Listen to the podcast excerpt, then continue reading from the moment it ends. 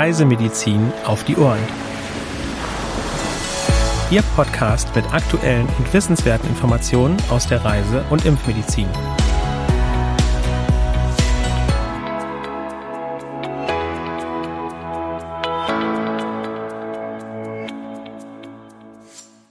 Ein herzliches Willkommen zu einer neuen Folge Reisemedizin auf die Ohren, heute am Mittwoch, dem 19. April 2023.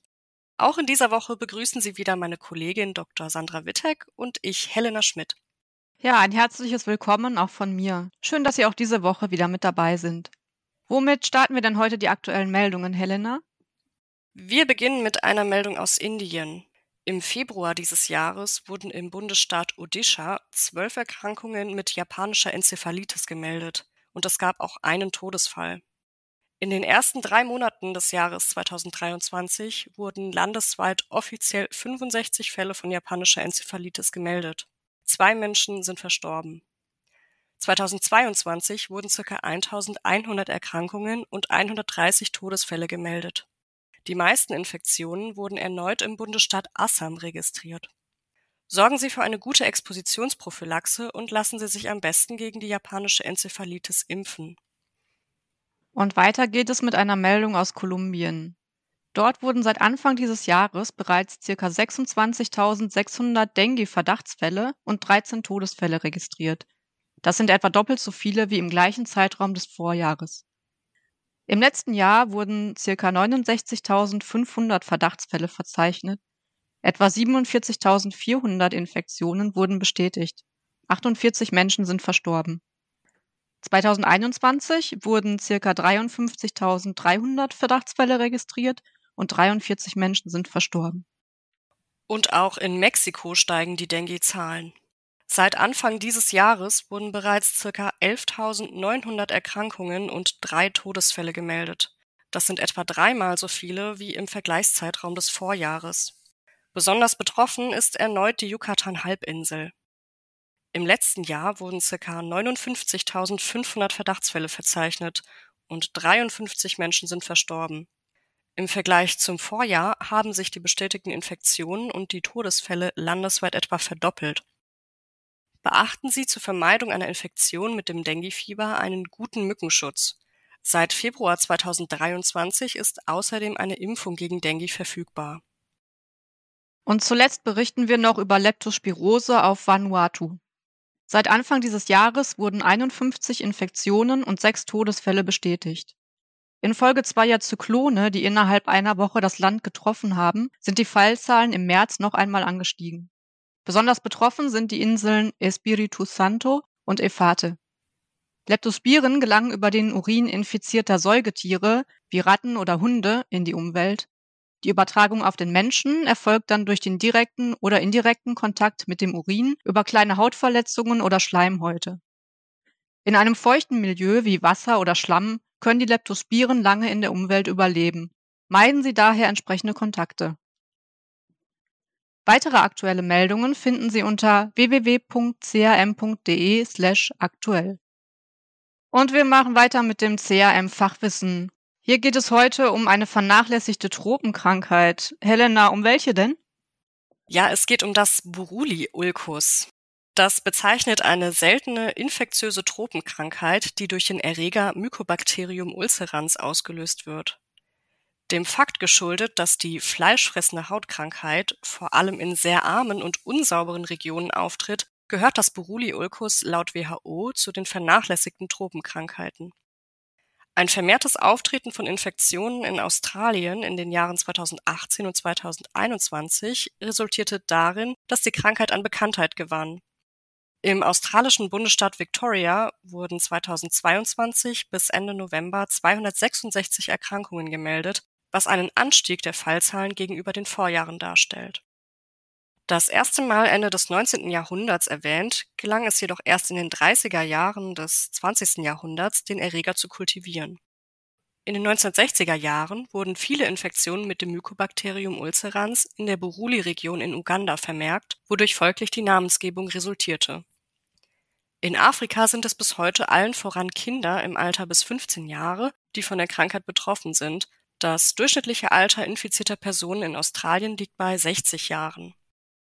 Das weltweit vorkommende Mycobacterium ulcerans gehört der Gruppe der atypischen Mykobakterien, abgekürzt MOTT, an.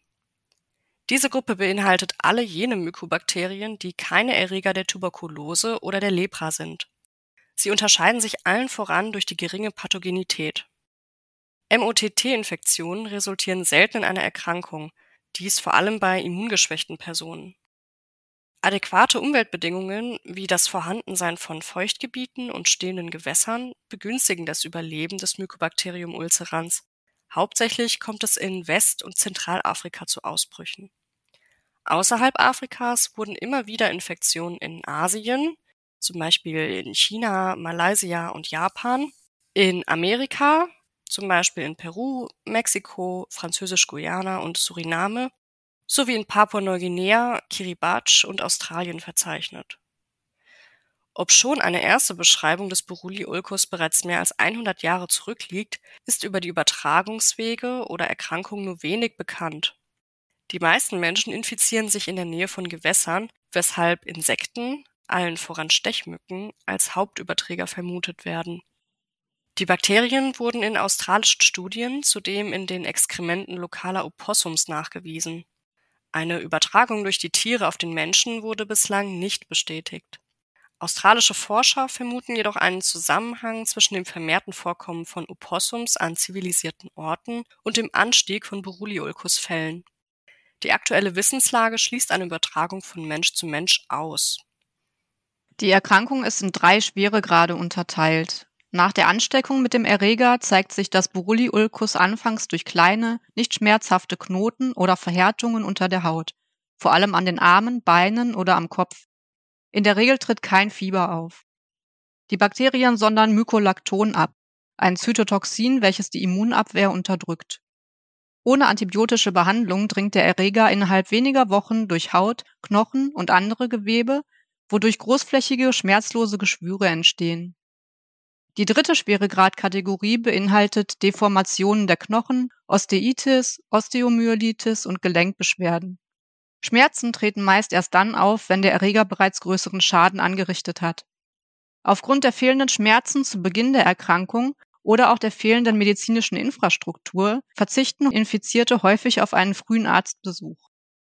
Wenn eine medizinische Untersuchung erfolgt, kann das Geschwür durch geschultes Personal anhand seines Erscheinungsbildes als Buruli-Ulcus diagnostiziert werden. Vor allem in Australien werden die kleinen Geschwüre jedoch häufig als Insektenstiche fehlinterpretiert.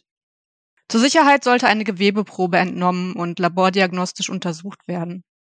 Diese Untersuchung kann per PCR, also Polymerase-Kettenreaktion, Mikroskopie, Histopathologie oder Erregerkultivierung erfolgen. Eine diagnostizierte Erkrankung wird in erster Linie mit einer Kombination zweier Antibiotika therapiert. Hierdurch wird erreicht, dass sich kleinere Geschwüre zurückbilden und sich größere verkleinern. Verbleibende Geschwüre müssen häufig chirurgisch entfernt werden, worauf dann eine langwierige Wundpflege folgt. Und in schlimmen Fällen muss die betroffene Stelle amputiert werden. Das konsequente Erwärmen der Geschwüre auf 40 Grad Celsius, welches die Inaktivierung der Bakterien bewirkt, konnte in mehreren Studien positive Resultate erzielen. Bislang sind keine präventiven Maßnahmen für das Borreliolkus bekannt. Eine Impfung mit dem BCG-Impfstoff konnte nur einen geringen Schutz aufweisen. Eine frühe Diagnostik sowie eine schnelle Behandlung sind ausschlaggebend.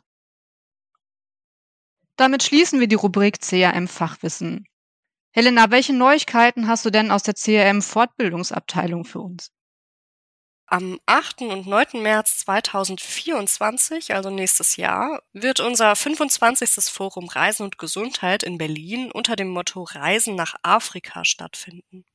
Auch dieses Jahr besteht für Sie wieder die Möglichkeit, vor Ort oder auch über unseren Livestream an der Veranstaltung teilzunehmen.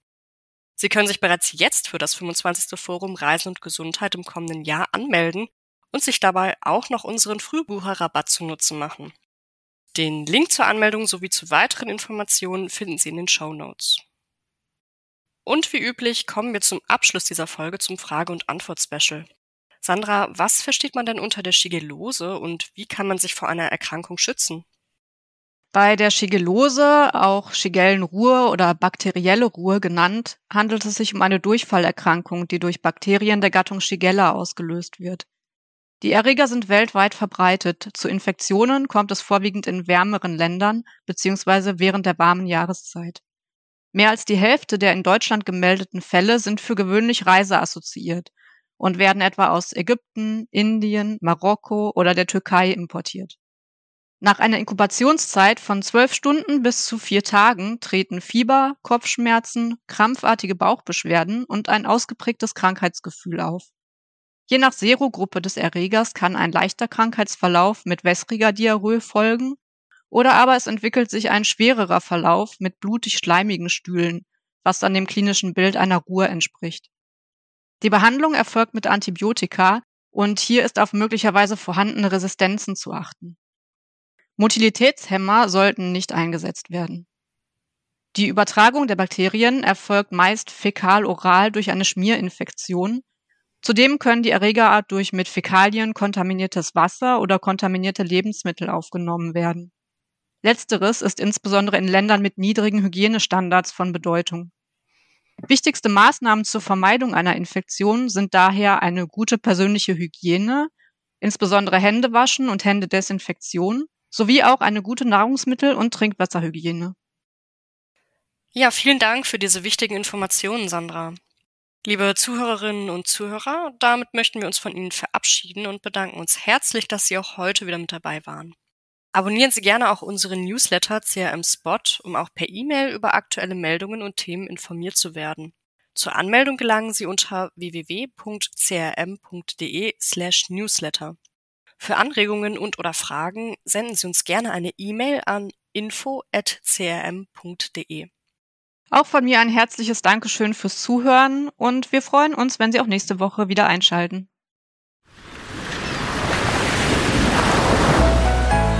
Dieser Podcast ist eine Produktion des CRM, Zentrum für Reisemedizin.